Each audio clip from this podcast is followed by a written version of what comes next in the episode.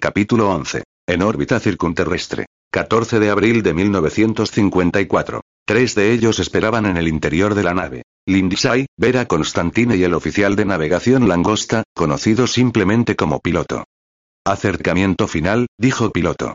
Su hermosa voz sintetizada surgía de una unidad vocodificadora conectada a su garganta. Atado frente a los paneles de control, el langosta era un montón de sombras. Estaba encerrado en un traje espacial permanente de color negro mate, que se abultaba a causa de la maquinaria interna, y lleno de conexiones doradas y brillantes. Los langostas eran criaturas del vacío, posthumanos sin rostro, con los ojos y oídos conectados a sensores que atravesaban los trajes. Piloto nunca comía. Nunca bebía. Los ritmos de soporte vital de su traje se encargaban de todos los procesos de su cuerpo. A piloto no le gustaba estar en aquella nave. Los langostas tenían horror a los espacios cerrados. Pero piloto había decidido soportar la incomodidad por la emoción del delito.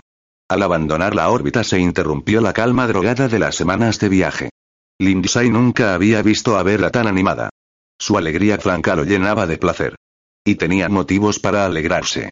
La presencia había desaparecido. No la había sentido desde que los tres se encerraron en la nave espacial. Habían viajado hasta tan lejos desde entonces que Vera creía que se había librado de ella para siempre. Encontraba tanta felicidad en aquel alivio como en el hecho de llegar al objetivo de su larga conspiración. Lindsay se alegraba por ella. Nunca había tenido una prueba verdadera de la existencia de la presencia, pero había accedido a creer en ella por Vera. Y, del mismo modo, ella nunca había dudado de él. Entre ellos había un contrato de confianza. Sabía que Vera podía haberlo matado, pero aquella confianza le había salvado la vida. Los largos años transcurridos desde entonces solo habían servido para reforzarla. Tiene buen aspecto, canturreó el langosta. La nave empezó a inclinarse al situarse en ángulo para entrar en la atmósfera de la Tierra. El langosta emitió un estallido de electricidad estática, y luego habló. Aire. Detesto el aire. Ya lo estoy notando. Tranquilo, dijo Lindsay. Se ajustó las correas de su asiento y desplegó las videopantallas. Descendían sobre el continente que antiguamente se conocía como África. Su silueta había cambiado radicalmente a causa del ascenso del nivel del mar. Veían archipiélagos de colinas inundadas rodeadas de nubes que se elevaban por encima de una sopa de océano asfixiado por las algas. A lo largo de la costa oscura, los ríos vertían estratos de suelo gris en el agua, moteada de rojo por las flores de las algas.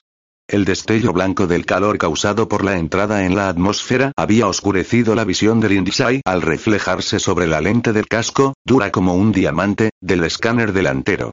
Se reclinó en su asiento. Era una nave extraña e incómoda, de manufactura no humana. El casco en forma de huevo tenía el resplandor blanco del hidrógeno metálico estabilizado, construido solo por las bolsas de gas. El suelo y el techo desnudos del interior mostraban las marcas redondeadas y fragmentadas de su anterior piloto, una larva gaseosa. La larva espacial había sido embutida en el interior de la nave como si fuera una pasta. Una de las bolsas de gas había aludido a la muerte del astronauta en una conversación con Vera Constantine. Con su sensibilidad aguda a los flujos magnéticos, la infortunada larva había captado un destello solar cuya forma y sustancia le resultaba blasfema por algún motivo. Había muerto de desesperación. Lindsay esperaba justo una oportunidad como aquella. Cuando Vera le habló del accidente, Lindsay actuó enseguida. Reclutó a los langostas a través de su contacto comercial en el grupo Zarina, un langosta al que llamaban Modem. Negociaron un acuerdo muy complejo, en total secreto, con los anárquicos langostas. Una de sus naves suaves y sin aire utilizó las coordenadas de Vera para encontrar a la larva muerta. Lindsay les permitió disecarla y apoderarse de los motores alienígenas. A cambio, los langostas adaptaron el cascarón vacío para hacer un intento furtivo de romper el interdicto con la Tierra. Las bolsas de gas nunca habían respetado el interdicto. Habían insistido en explorar todo el sistema solar, y habían concedido los mismos derechos a los pioneros en Fomalhaut. Sus naves supervivientes habían explorado la Tierra con frecuencia. No habían hecho ningún intento de establecer contacto con los habitantes locales. Se habían convencido de que el planeta era inofensivo, y habían regresado llenos de indiferencia hacia él. Con sus dos compañeros, Lindsay había adoptado su disfraz más radical. Se ha pasar por alienígena, en un intento de engañar a toda la Cismatrix. La emoción y el triunfo habían quitado décadas de encima a Lindsay. Había aumentado la potencia de su coraza torácica para que su corazón pudiera funcionar al ritmo de sus sentimientos. El monitor de su antebrazo mostraba la adrenalina con un resplandor anaranjado. La nave voló sobre el Atlántico Sur y se hundió en la atmósfera hacia la línea del crepúsculo. La desaceleración presionó a Lindsay contra las correas de su silla esquelética. Los langostas habían hecho un trabajo rápido y primitivo. La tripulación de tres miembros vivía apretujada en una celda romboidal de cuatro metros. Tenía dos aprovisionadores de aire, un reciclador y tres sillas de aceleración de tela elástica y negra extendida sobre estructuras de hierro fijadas al suelo. El resto de la nave estaba ocupada por los motores y un hangar para especímenes que parecía un garaje. En el hangar esperaba un robot explorador, una de las ondas submarinas de Europa. Los antiguos orificios del astronauta muerto habían sido despojados de tejido y equipados con cámaras y sistemas de escaneado. El almacén de especímenes tenía una escotilla, pero en el compartimento de la tripulación no había espacio para una compuerta a presión. Habían tenido que sellar a los tres ocupantes en su interior. A piloto no le había gustado nada. Pero se podía confiar en él. No le importaban Europa ni sus planes, pero le encantaba la oportunidad de descender por aquel pozo de gravedad ancestral. Había estado en todas partes, desde los bordes turbulentos de la corona solar hasta la nube de Oort cometaria en el extremo del espacio circunsolar. No era humano, pero durante aquellos días fue uno de ellos. Los escáneres empezaron a aclararse. La desaceleración se desvaneció en el fuerte tirón de la gravedad terrestre. Lindsay se hundió en el asiento, jadeando mientras la coraza le bombeaba los pulmones. Mira lo que hace esta porquería con las estrellas, se quejó piloto melodiosamente. Vera alargó la mano junto a su asiento y abrió sus pantallas, plegadas en acordeón. Enderezó el monitor de vídeo con un chasquido y alisó las arrugas. Mira, Abelard. Hay tanto aire encima de nosotros que las estrellas se ven borrosas. Piensa en todo ese aire. Es fantástico. Lindsay se movió y examinó la vista ofrecida por la cámara de proa. Tras ellos, un muro de nubes se elevaba hasta los límites de la troposfera. Sus raíces negras cargadas de lluvia se convertían en yunques blancos que brillaban bajo los últimos rayos del sol. Aquel era un brazo extendido de la zona de tormentas permanentes que rodeaban el ecuador del planeta. Expandió la imagen de proa para que llenara toda la pantalla. Lo que veía lo impresionaba. Mirad las nubes de tormenta, dijo. Les están saliendo bandas gigantescos de fuego. ¿Qué puede estar ardiendo? ¿Fragmentos de vegetación? Dijo Vera. Espera. No. Son rayos, dijo Lindsay. Como en la antigua expresión, rayos y truenos. Los observó, completamente fascinado. Se suponía que los rayos eran rojos, con bordes de sierra, dijo Vera. Estos son como ramitas blancas. El desastre debió cambiarles la forma, dijo Lindsay. La tormenta desapareció en el horizonte. Nos acercamos a la costa, dijo piloto. Cayó la noche y usaron la visión por infrarrojos. Esto es parte de América, dedujo Lindsay. Se llamaba México, o posiblemente Téxico. La línea costera tenía un aspecto distinto antes de que se fundieran los casquetes polares. No reconozco nada de esto. Piloto forcejeaba con los controles. Vamos más rápidos que el sonido en esta atmósfera, dijo Vera. Reduce un poco, piloto. Porquería, se lamentó piloto. ¿De verdad queréis ver esto? ¿Y si los indígenas nos ven? Son primitivos, no tienen infrarrojos, dijo Vera. ¿Quieres decir que solo utilizan el espectro visible? Piloto estaba estupefacto. Estudiaron el paisaje que tenían debajo. Nudos de vegetación densa, relucientes en el falso blanco y negro de los infrarrojos. La espesura se interrumpía ocasionalmente a causa de unas grietas oscuras poco visibles. ¿Fallas tectónicas? Dijo Vera. Carreteras, dijo Lindsay. Les habló de las superficies de rozamiento bajo pensadas para viajar por el suelo en la gravedad. Aún no habían visto ninguna ciudad, aunque habían distinguido zonas sugerentes aquí y allí donde la vegetación parecía menos densa. Piloto los hizo descender. Observaron la vegetación con la ampliación máxima. Malas hierbas, dedujo Lindsay. A causa del desastre, se colapsó toda la estabilidad ecológica, se han instalado nuevas especies advenedizas. Probablemente, todo esto era antes terreno de cultivo. Es feo, dijo Vera. Los sistemas que se hunden a menudo lo son. Hay un flujo de energía delante de nosotros, dijo piloto. La nave descendió y planeó sobre un risco. La ladera de la montaña estaba barrida por el fuego, kilómetros enteros de resplandor naranja en la oscuridad. Las rugientes brisas ascendentes lanzaban hacia arriba copos de ceniza reluciente, cascadas invertidas de hojas y ramas arrancadas. Tras el muro de fuego se veían los esqueletos retorcidos y resplandecientes de hierbas altas como árboles y con troncos humeantes como haces de madera filamentosa. No dijeron nada, profundamente conmovidos por el espectáculo. Plantas fugitivas, dijo Lindsay. ¿Qué? Las malas hierbas son como los fugitivos. Se alimentan del desastre. Se instalan en cualquier parte donde se derrumben los sistemas. Después de un desastre así, solo progresarán las plantas que crezcan más a prisa en la tierra chamuscada. Más malas hierbas, dijo Vera. Sí. Dejaron el fuego atrás y volaron sobre las colinas. Lindsay dio un golpecito a uno de los dispensadores de algas y tomó un bocado de pasta verde. Una nave, dijo piloto. Por un momento, Lindsay creyó que estaba viendo una bolsa de gas mutante, algún ejemplo extraño de evolución paralela. Luego comprendió que era una máquina voladora. Una especie de globo o cepelín. Unas tiras de piel largas y cosidas sustentaban una góndola esquelética. Una capa delgada de discos flexibles de energía solar moteaba el casco de la nave, doblándose sobre su lomo y desapareciendo en su vientre blanco. De su hocico colgaban largas cuerdas de anclaje, como antenas caídas. Se acercaron con cautela y vieron dónde estaba anclada. Una ciudad. Una red de calles separaba una cuadrícula de refugios de piedra blanca. Las casas se alineaban en torno a un gran núcleo central, una pirámide de cuatro lados construida con ladrillos. El cepelín estaba anclado al ápice de la pirámide. Toda la ciudad estaba rodeada por un muro alto y rectangular. En el exterior, los campos cultivados relucían con un blanco fantasmal, abonados con cenizas. Se celebraba una ceremonia. Una pira ardía en la plaza de ladrillo al pie de la pirámide. La población de la ciudad se agrupaba en filas. Eran menos de dos mil. Sus ropas se veían blanqueadas por el resplandor infrarrojo de su calor corporal. ¿Qué les pasa? Dijo Vera. ¿Por qué no se mueven? Creo que es un funeral, dijo Lindsay. ¿Qué es la pirámide, entonces? ¿Un mausoleo? ¿Un centro de adoctrinamiento?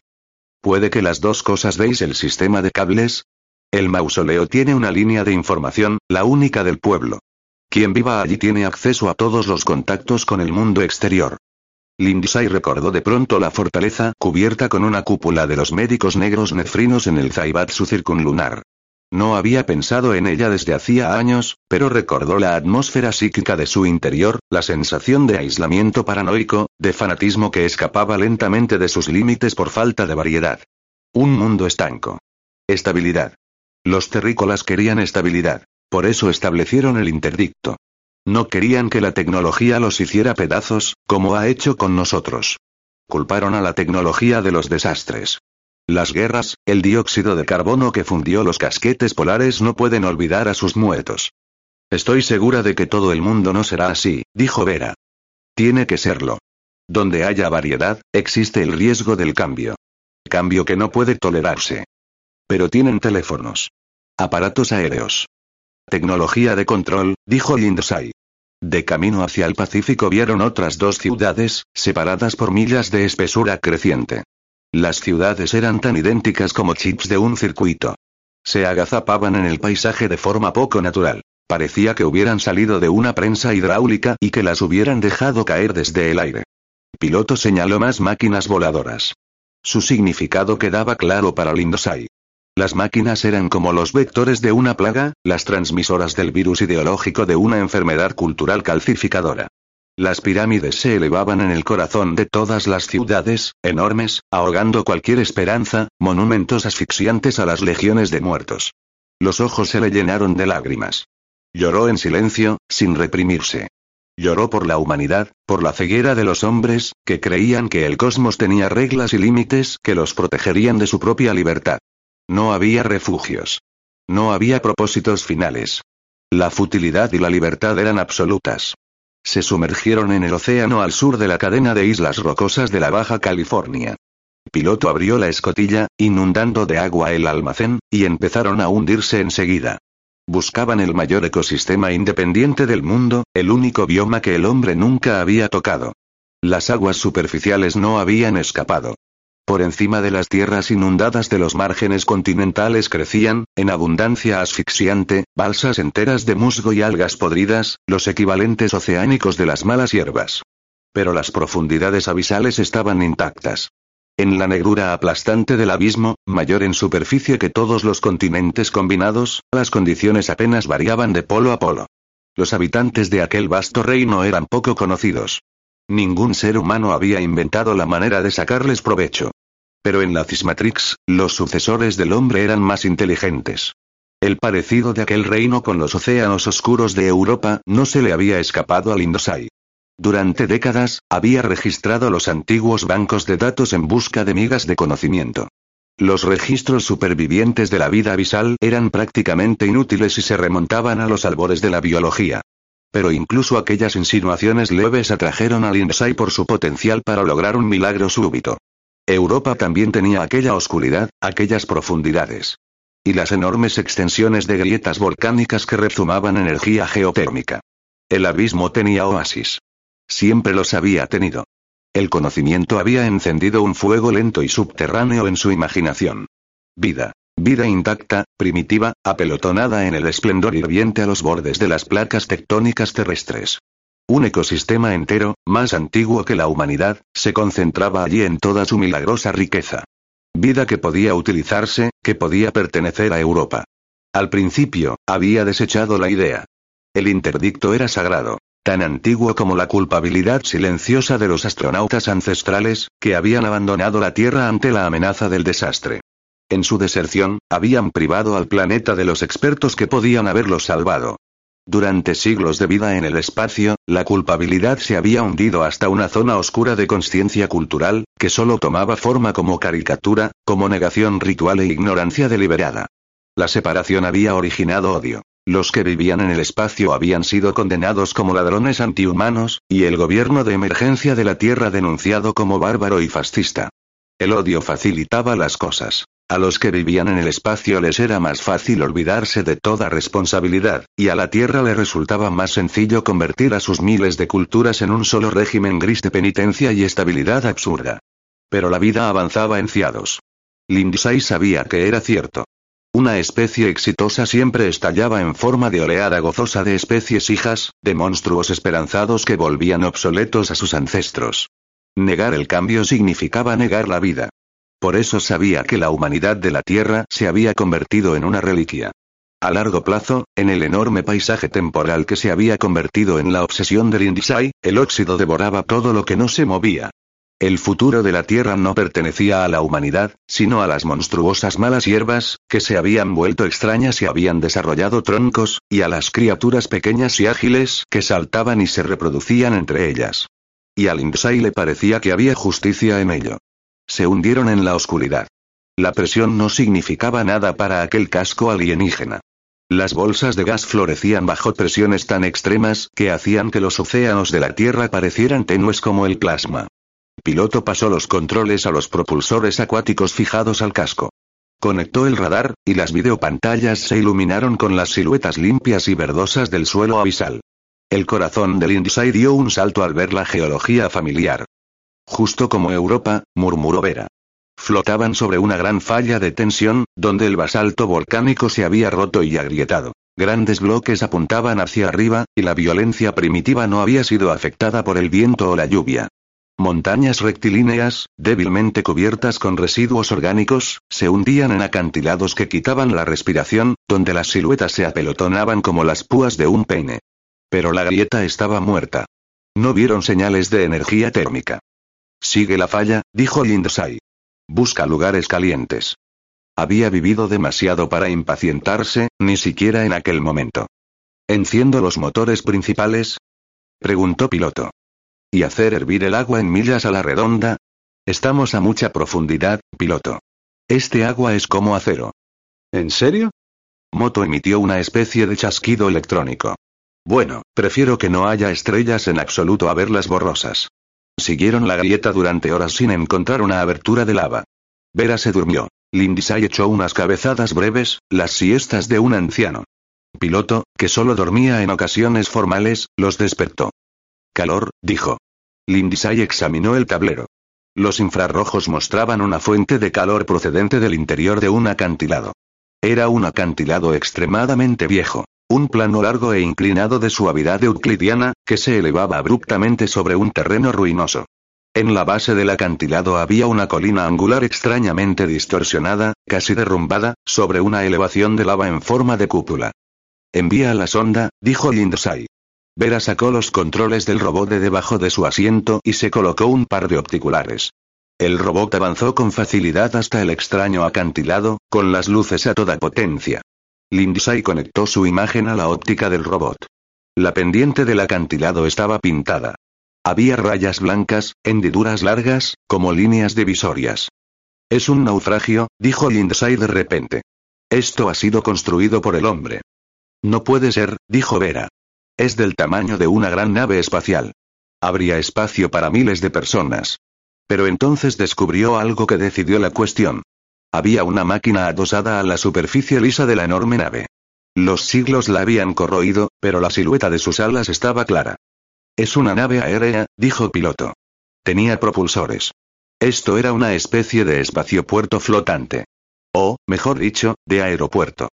Un pez rata. Dijo Lindsay, entusiasmado. Síguelo, Vera. La sonda se precipitó tras la criatura abisal. El pez de cola larga y cabeza roma, del tamaño del antebrazo de un hombre, buscó seguridad a lo largo de la cubierta de la nave. Desapareció a través de una grieta en las ruinas de la torre de control, de varios pisos de altura.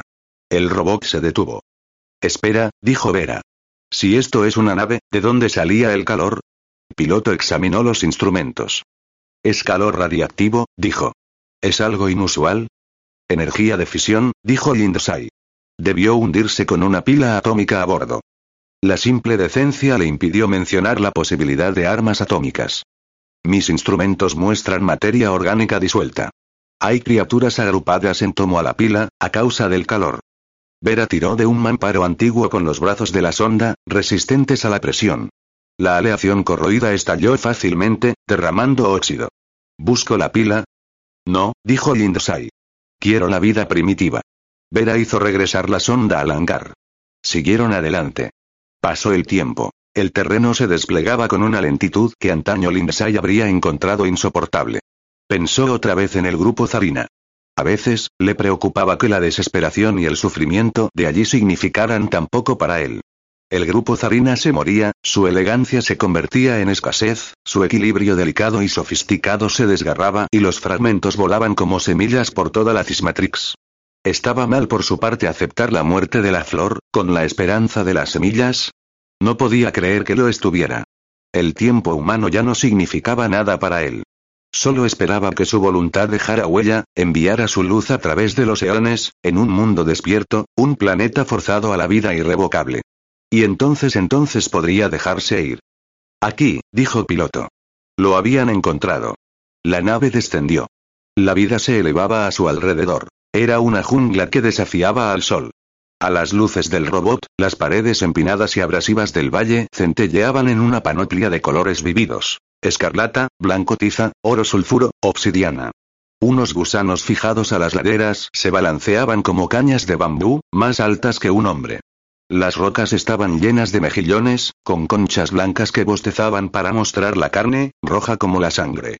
Las esponjas púrpura lactían y los corales abisales tendían sus arbustos ramificados, con unos brazos delgados enjollados de pólipos. El agua de la vida surgía de las profundidades del valle. Chimeneas cubiertas de óxidos metálicos escupían nubes calientes de sulfuro energético. El suelo marino hervía con burbujas vacilantes de vapor que centelleaban a través de una niebla de bacterias. Las bacterias eran capitales. Eran el eslabón fundamental de la cadena alimenticia. A través de la quimiosíntesis, obtenían energía del mismo sulfuro, despreciando al sol para prosperar en el calor de la tierra. En aquella calidez oscura, el valle rebosaba de vida. La misma roca parecía vivir, adornada con nudos porosos y grietas arcillosas, tubos negros y rojizos de lava fría petrificada enroscados como serpientes, chimeneas fálicas de minerales precipitados que brillaban con el tono cobrizo del verde gris. Unos cangrejos pálidos con las patas tan largas como el brazo de un hombre avanzaban delicadamente por las pendientes. Peces abisales color negro carbón, engordados por la abundancia inesperada, se movían con languidez resbaladiza por entre los troncos agrupados de los gusanos. Medusas de un amarillo brillante, como flores arrancadas, flotaban en espesas mareas de sopa bacteriana. Todo, jadeó Lindosai. Lo quiero todo. Vera se quitó los opticulares. Tenía los ojos llenos de lágrimas. Se derrumbó en el asiento, temblando. No puedo ver, dijo, con la voz ronca. Le entregó los controles. Esto tiene que ser para ti, Abelard. Lindsay se puso los opticulares y deslizó los dedos en las ranuras de control. De repente, se encontró en medio de todo aquello. Los escáneres giraban con los movimientos de su cabeza. Extendió los brazos recolectores y preparó el delicado mecanismo de las agujas genéticas. Avanzó hacia el grupo de gusanos tubulares más cercano. Por encima de las columnas cerradas de sus troncos, gruesos como la muñeca, su follaje consistía en hilera tras hilera ondulante de flecos rojos que se balanceaban con elegancia femenina, peinando la vida del agua. Sus tallos blancos servían de refugio a multitud de criaturas diminutas. Percebes, cangrejos minúsculos, gusanos rayados color verde mar y azul eléctrico, medusas redondas de débiles tonos pastel. Un depredador surgió de la jungla, moviéndose sinuosamente en tomo al tronco. Un pez abisal negro, del tamaño de una pierna y plano como una anguila, con los costados moteados de puntos fosforescentes. Se acercó sin miedo, fascinado por la luz. Las branquias latían tras su cabeza de ojos enormes, y abrió una boca pálida y reluciente llena de colmillos. Muy bien, le dijo Lindosai. Te empujaron fuera de los límites, te obligaron a retirarte al abismo, donde nada crece. Pero mira lo que has encontrado. Lo más rico del sistema, fugitivo. Bienvenido al paraíso. Mientras hablaba, movía el brazo hacia él. La larga aguja saltó, lo tocó y se retiró. El pez centelleó repentinamente con colores verde y oro y desapareció. Lindisay avanzó hacia el bosque, tocando todo lo que veía, tomando muestras de bacterias con unos suaves filtros de succión. En media hora había llenado todas las cápsulas de muestras y regresó a la nave a por más. Entonces vio que algo se separaba del casco de la nave. Al principio pensó que era un efecto de la luz, una onda de reflejo puro. Entonces vio que se movía a él, ondulando, temblando, sin forma ni silueta, un espejo de gelatina, un fluido en una bolsa de plata. Oyó gritar a Vera. Separó las manos de los controles y se arrancó los opticulares. Vera estaba inclinada sobre la pantalla, mirándola fijamente. La presencia. ¿La ves? La presencia. Nadaba con los encogimientos y estiramientos propios de una ameba, internándose en el bosque, Lindsay se puso rápidamente los opticulares y tomó los controles, siguiéndola con las luces del robot. Su superficie amorfa lanzaba oleadas de brillo reflejado sobre los mejillones y el coral. ¿La ves, piloto? preguntó Lindsay. Piloto hizo girar la nave para seguirla con los sistemas de rastreo. Veo algo se refleja en todas las longitudes de onda. ¡Qué criatura más extraña! Toma una muestra de ella, Lindsay. No es nativa. Ha venido con nosotros. La he visto pegada al casco. ¿Al casco? ¿Ha sobrevivido al espacio puro? ¿Y al calor de la entrada? ¿Y a la presión del agua? No puede ser. No. No, dijo el langosta. Porque si fuera real, yo no podría soportar no ser así. Se está mostrando, se entusiasmó Vera. Es por el lugar donde estamos. ¿La ves? ¿La ves? Se echó a reír. Estaba hilando. La cosa flotaba suavemente sobre una de las chimeneas humeantes, aplanándose para bañarse en la terrible corriente de presión y calor inconcebible. Debajo de ella se concentraron burbujas calientes que se deslizaron sin rozamiento por su superficie inferior. Mientras observaban, se convirtió en un globo ondulante. Luego, volviéndose líquida con repentina velocidad, se metió por una rendija de la chimenea del tamaño de un pulgar. Desapareció de inmediato. No he visto nada de esto, insistió el langosta. No he visto cómo desaparecía en las entrañas de la Tierra. ¿Nos marchamos ahora? Quiero decir, tal vez deberíamos intentar alejarnos de ella. No, dijo Vera. Tienes razón, contestó Piloto con voz temblorosa. Podría enfurecerse. ¿La habéis visto? Estaba disfrutando. Hasta ella lo sabe. Sabe que esto es el paraíso. Vera temblaba, maravillada. Abelard, algún día, en Europa, todo esto será nuestro, podremos tocarlo, sentirlo, respirar el agua, olería, saborearla. Lo quiero. Quiero estar ahí fuera, como la presencia, respiraba con dificultad, con el rostro radiante. Abelar de no haber sido por ti, nunca habría conocido esto gracias. Gracias a ti también, piloto. Sí, claro, desde luego, tartamudeó piloto, incómodo. Lindsay, la sonda. No deberías hacerla regresar. No tengas miedo, piloto, dijo Lindsay con una sonrisa. La presencia te ha hecho un favor. Has visto su potencial. Ahora tienes un objetivo. Pero piensa en el poder que debe tener. Es como un dios, entonces, con nosotros está en buena compañía. Lindsay guió la sonda hacia el hangar de especímenes y descargó las cápsulas genéticas en las hileras presurizadas. Recargó los brazos del robot y regresó al trabajo. La presencia apareció, surgiendo de repente como un globo de una segunda chimenea, junto a la sonda. Se dirigió a ella, observando. Lindsay agitó una garra, pero no obtuvo respuesta, y la presencia volvió a salir del campo de las luces de la sonda para desaparecer en la oscuridad y la invisibilidad. Las criaturas no parecían tener miedo a la sonda. Vera tomó el control, separando suavemente los tallos flexibles de los gusanos para recoger todo lo que pudiera encontrar. La sonda recorrió toda la longitud del oasis del valle, estudiando la materia y asomándose a las grietas. Tuvieron suerte al encontrar un lugar donde se había abierto un nuevo manantial cálido, que había abrasado a una colonia de criaturas agrupadas sobre una comisa. Utilizaron los cuerpos como cebo para atraer a los depredadores, y los abrieron para conseguir muestras de bacterias digestivas y de agentes de putrefacción. La recogida de muestras no podía ser completa. El oasis era demasiado rico. Pero su éxito había sido total. Ninguna criatura nacida en los mares de la Tierra podría vivir, sin ser alterada, en las aguas alienígenas de Europa. Aquella era una tarea para los ángeles de Europa, la camarilla de la vida, que heredaría aquel tesoro genético, lo desmenuzaría y reconstruiría criaturas nuevas para las condiciones nuevas. Los seres vivos terrestres serían los modelos, los arquetipos de una nueva creación, donde el arte y el propósito ocuparían el lugar de millones de años de evolución. Cuando guardaron al robot por última vez y se pusieron en marcha, no vieron rastro de la presencia. Pero Lindsay no dudaba que seguía con ellos.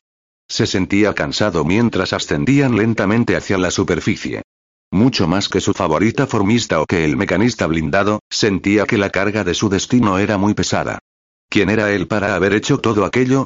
La luz lo había atraído, y él había crecido hacia la luz igual que un árbol, tendiendo ramas ciegas hacia un resplandor desconocido. Por fin había llegado al clímax de su vida, y se alegraba. Pero un árbol muere cuando se le cortan las raíces, y Lindsay sabía que sus raíces eran su humanidad. Era un ser de carne y hueso, de vida y muerte, no una voluntad inmanente. Los árboles obtenían fuerza de la luz, pero no eran la luz. Y la vida era un proceso de cambios, pero no era el mismo cambio. Para eso estaba la muerte. Cuando vieron la luz del sol justo bajo la superficie, Piloto aulló de alegría electrónica y conectó los motores principales. El vapor surgió formando un cráter explosivo mientras el mar retrocedía. Superaron la velocidad del sonido en segundos. Mientras la aceleración los aplastaba contra los asientos, Vera se esforzó por mirar hacia la videopantalla, y chilló. El cielo. Cielo azul. Un muro encima del mundo. Piloto, salgamos al espacio. Debajo de ellos, el mar absorbió el impacto, como lo absorbía todo. Y desaparecieron. República Cultural Neoténica. 8 de agosto de 1986. La vida avanzaba en Ciados. El grupo terraformador flotaba sobre Marte, rompiendo la monotonía roja con vapor blanco, vegetación verde y nacientes mares azules. En Venus, se rompió el lomo de la muerte, y las nubes de verdad tendieron su labor de encaje sobre el cielo abrasador y corroído por el ácido. Naves de hielo con criaturas recién creadas en los laboratorios aterrizaban en Europa y se disolvían en las profundidades de los abismos cálidos. En Júpiter, la gran mancha roja se rompía, liberando extrañas nubes de plancton rojo, criaturas diminutas que se apelotonaban en bancos y manadas mayores que la Tierra. En la República Cultural Neoténica, Abelard Lindsay descendió de una nave monstruosa. Se movía con suavidad en la zona de gravedad cero, con la gracia inconsciente de la edad avanzada. Pero mientras avanzaba por la pendiente por el interior del mundo cilíndrico, junto a los hoteles y tiendas de gravedad baja para turistas, se fue apoyando cada vez con más fuerza sobre la cabeza plana de su robot acompañante. Los dos llegaron al suelo, una espesura llena de hileras de árboles antiguos y solemnes. El robot enfermero en forma de contenedor extrajo una rápida muestra de sangre de la carne sin nervios de la pierna del Lindsay. Mientras avanzaban por el camino sembrado de hojas, la máquina analizó la sangre y empezó a murmurar sobre los datos.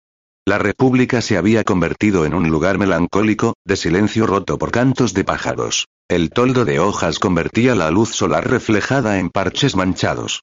Los nativos neotécnicos vestidos con ropas estudiadamente antiguas descansaban sobre bancos de piedra comidos por el líquen, mientras sus protegidos, formistas seniles y mecanistas obsoletos, paseaban maravillados por los bosques. Lindsay se detuvo, jadeando mientras la coraza le bombeaba el corazón por debajo de la chaqueta azul oscuro. Las perneras abultadas de sus pantalones y sus resistentes zapatos ortopédicos ocultaban la estructura conectada a sus piernas inutilizadas. Por encima, en el centro del mundo, un aparato ultraligero dejaba caer un largo rastro de ceniza gris sobre el rico verdor de los árboles. Nadie se acercó a él. Los peces y calamares bordados en las mangas de su chaqueta lo identificaban como un circun europeo, pero había venido de incógnito. Conteniendo la respiración, Lindsay se dirigió a la mansión Tiller y a su encuentro con Constantine. La mansión había crecido. Más allá de sus muros, cubiertos de enredaderas, se habían construido otros edificios, un complejo de asilos y pabellones de retiro. Con los años, pese a los preservacionistas, el mundo exterior había penetrado hasta allí de forma irresistible. Las principales industrias de la República eran los hospitales y los funerales. Rehabilitación para los que podían salvarse, una transición rápida para los que no. Lindsay cruzó el patio del primer hospital. Un grupo de ensangrentados tomaba el sol, esperando con paciencia animada que las pieles les volvieran a crecer. Más allá de aquella finca había otra, donde vio a dos jóvenes patronistas rodeados de vigilantes. Rascaban el suelo con ramitas, y sus cabezas inclinadas casi se tocaban. Lindsay vio que uno de ellos levantaba la vista un momento. Los ojos fríos del muchacho tenían la lógica helada de la paranoia total. Unos asistentes neotécnicos pulcramente vestidos acompañaron a Lindsay a través de la entrada de la mansión Tiller. Margaret Juliano llevaba muchos años muerta. Lindsay reconoció al nuevo director como uno de sus alumnos superbrillantes. El superbrillante lo recibió en el césped. El rostro del hombre tenía la tranquila seguridad de la serotonina zen. He arreglado su visita con el guardián Pompeian School, dijo. Muy considerado, dijo Lindsay. Neville Pompeian había muerto, pero no era correcto mencionar el hecho. Siguiendo el ritual del Consejo Anillo, Pompeian había decaído, dejando tras sí una red programada de discursos, anuncios, apariciones grabadas y llamadas telefónicas al azar. Los neotécnicos no se habían molestado en sustituirlo como guardián. El sistema ahorraba muchas molestias. ¿Puedo enseñarle el museo, señor? preguntó el superbrillante. Nuestra última conservadora, Alexandrina Tiller, dejó una colección increíble de artículos lindsayanos. Más tarde, quizás. ¿Recibe visitas el canciller general Constantine? Constantine estaba en el jardín de rosas, descansando en una tumbona junto a una colmena, contemplando el sol con ojos planos de plástico. Los años no habían sido amables con él, pese a haber recibido el mejor de los cuidados. Los años bajo la gravedad natural le habían dejado el cuerpo lleno de nódulos de músculos, nudos y bultos extraños sobre los huesos delicados. No había luz ultravioleta en el sol reflejado de la República, pero aún así Constantine se había bronceado, y su piel anciana y desnuda había adquirido manchas púrpuras y azules.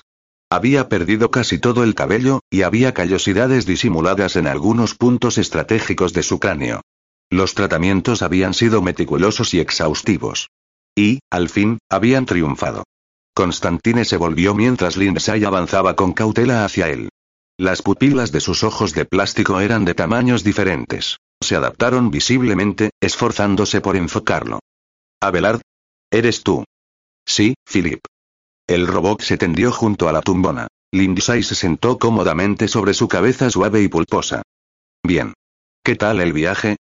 Es una nave antigua, dijo Lindsay. Algo así como un pabellón geriátrico volador. He visto una reposición de la Periapsis Blanca, de Betterling. No es su mejor obra.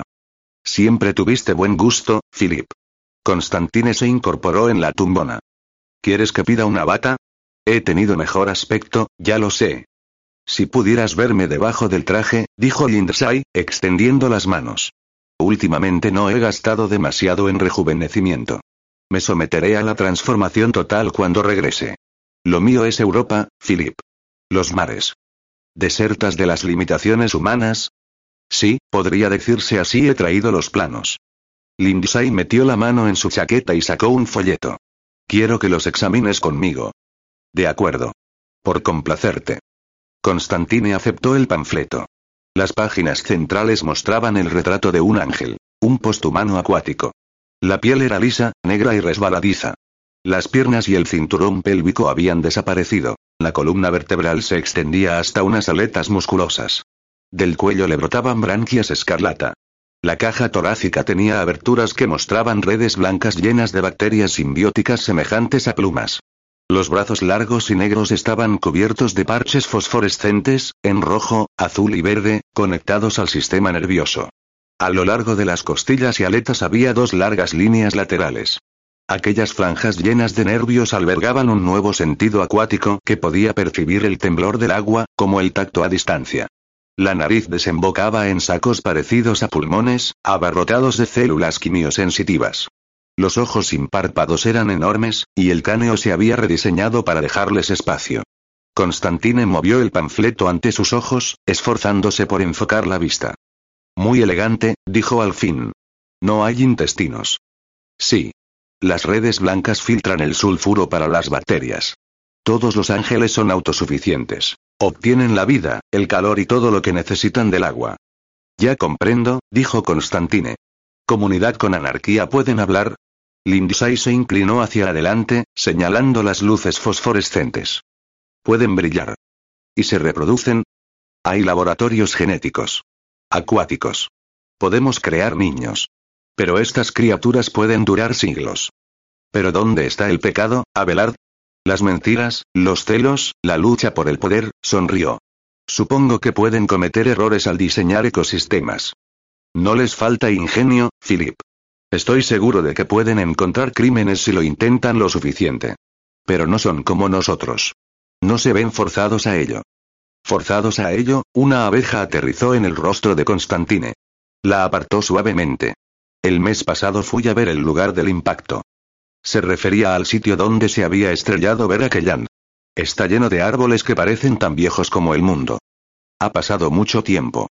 No sé qué esperaba una especie de resplandor dorado, tal vez, algún destello que me mostrara dónde estaba enterrado mi corazón. Pero somos criaturas pequeñas, y al cosmos no le importamos. No había ni rastro. Suspiró. Quería ponerme a prueba contra el mundo. Así que maté a lo único que podía detenerme. Entonces éramos diferentes. No. Yo pensaba que podía volverme diferente, pensaba que cuando tú hubieras muerto, tú y Vera, sería una pizarra limpia, una máquina de ambición pura, un proyectil disparado a la cabeza de la historia. Traté de agarrar el poder por encima del amor. Lo quería todo blindado de hierro. Y traté de blindarlo. Pero el hierro se rompió antes. Lo comprendo, le dijo Lindsay. Yo también he aprendido el poder de los planes. La ambición de mi vida me espera en Europa. Tomó el folleto. Podría ser también para ti. Si quieres. En mi mensaje te dije que estaba preparado para la muerte, dijo Constantine. Siempre quieres esquivar las cosas, Abelard. Hace mucho tiempo que nos conocemos, demasiado para emplear palabras como amigo o enemigo, no sé cómo llamarte, pero te conozco. Te conozco mejor que nadie, mejor que tú mismo. Cuando te enfrentes a la consumación, te harás a un lado. Sé que lo harás. Nunca verás Europa. Lindsay inclinó la cabeza. Tiene que terminar, Abelard. Yo me medía contra el mundo, por eso vivía. Y dejé una sombra muy larga. ¿Verdad? Sí, Philip. La voz de Lindsay sonó asfixiada. Incluso cuando más te odiaba, estaba orgulloso de ti. Pero ponerme a prueba contra la vida y la muerte, como si pudiera durar para siempre, no hay dignidad en ello. ¿Qué somos comparados con la vida? Solo chispas. Puede que chispas que inicien una hoguera. Sí. Europa es tu hoguera, y te envidio. Pero si vas a Europa te perderás allí. Y no podrías soportarlo. Pero tú sí, Philip. Podría ser tuya. Tu gente estará allí. El clan Constantine. Mi gente. Sí. Los compraste. Los necesitaba. Necesitaba tu genialidad y vinieron a mí voluntariamente. Si la muerte nos derrota al final. Pero nuestros hijos son nuestra venganza. Sonrió. Traté de no quererlos. Quería que fueran como yo, duros y cortantes. Pero los quise de todas formas no porque fueran como yo, sino porque eran distintos. Y a la más distinta fue a la que más quise. Vera. Sí. La creé a partir de las muestras que robé aquí, en la República. Escamas de piel. Restos genéticos de las personas que quería, miró a Lindsay con aire suplicante. ¿Qué puedes decirme sobre ella, Abelard? ¿Cómo es tu hija? Mi hija, sí. Tú y Vera erais una pareja espléndida, me parecía una lástima que la muerte os esterilizara. Yo también quería a Vera. Quería proteger a su hijo, y al hijo del hombre que ella eligió. De modo que creé a vuestra hija. Me equivoqué. No, dijo Lindsay. La vida es mejor. Le di todo lo que pude. ¿Cómo está? Lindsay se sintió mareado.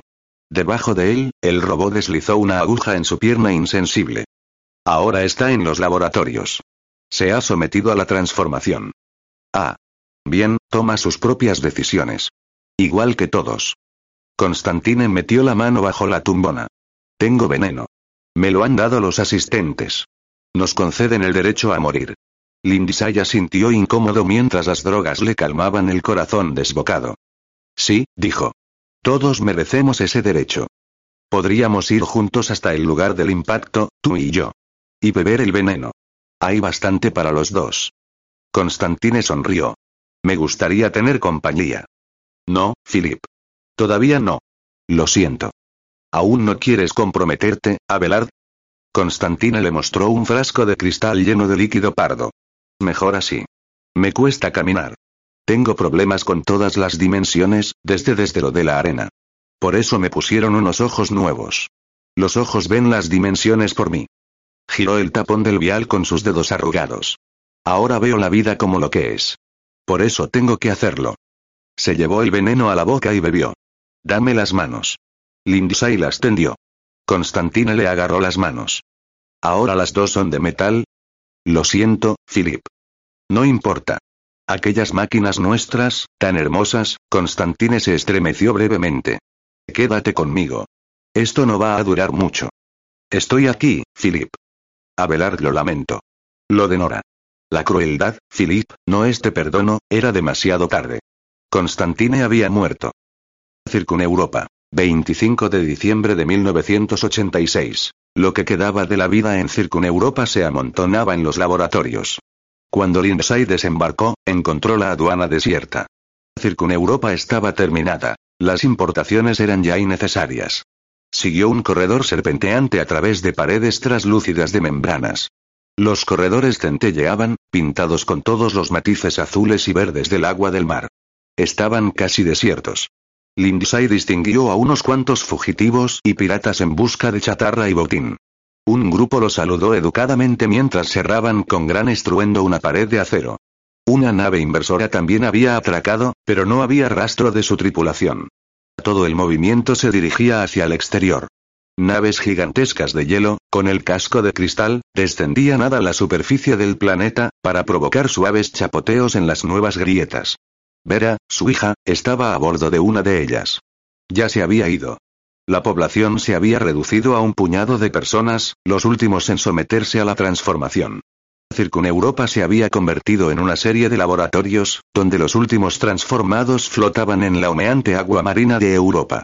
Lindsay se detuvo frente a una escotilla, contemplando a través de un monitor de pared la actividad del interior.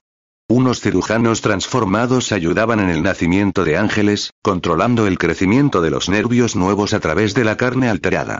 Sus brazos centelleantes se movían rápidamente en la conversación. Solo tenía que ponerse un acuapulmón, entrar por aquella escotilla en el agua caliente y unirse a los demás. Vera lo había hecho. Igual que Gómez y el resto. Lo recibirían con alegría. No habría dolor. Sería fácil. El pasado permaneció equilibrado con el presente. No podía dejar de hacerlo. Se volvió. Entonces la sintió. Estás aquí, dijo.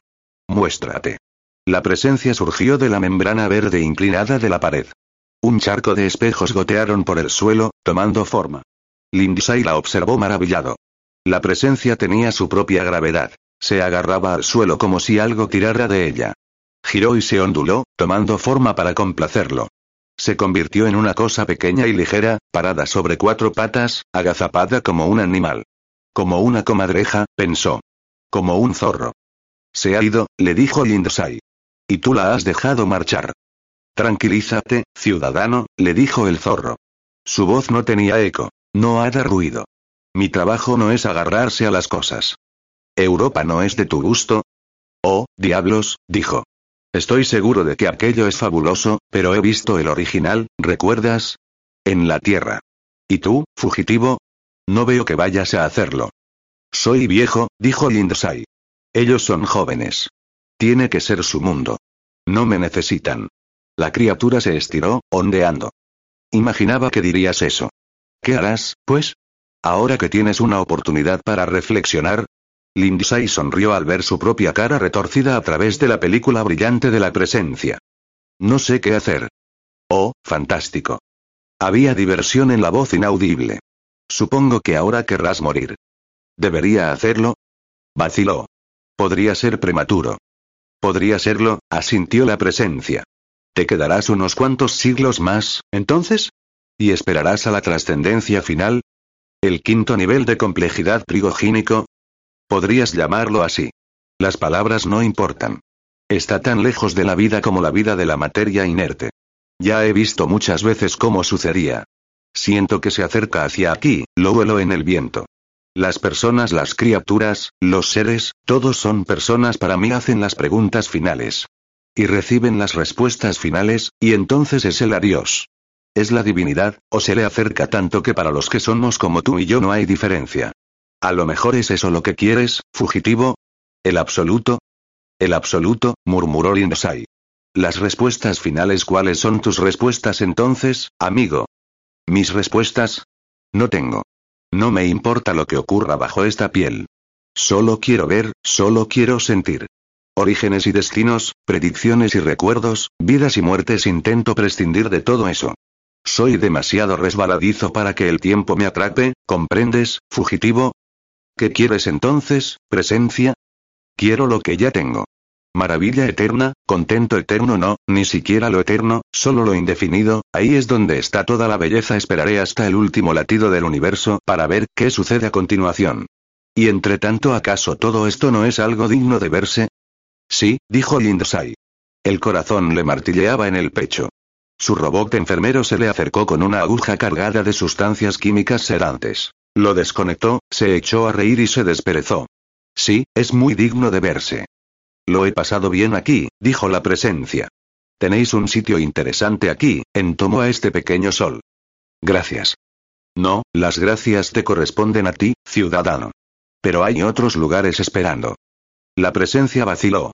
¿Quieres venir? ¿Sí? Pues dame la mano.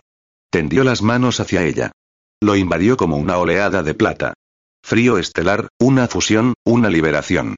Y todas las cosas eran recientes y nuevas. Vio su ropa flotando por el pasillo. Los brazos le salieron de las mangas, y de la ortopedia se desprendieron los cables de los complejos circuitos. Sobre la escalera blanca y limpia de las vértebras, su cáneo vacío se hundía sonriendo en el cuello de la chaqueta. Un inversor apareció al extremo del pasillo, rebotando en gravedad cero. Tras reflexionar, Lindsay se disipó contra la pared. El inversor levantó la cresta. Manoseó los huesos con atracción de urraca, metiendo los artículos interesantes en una bolsa hinchada. Siempre están por ahí para recoger los pedazos, comentó la presencia. No son muy útiles. Ya lo verás.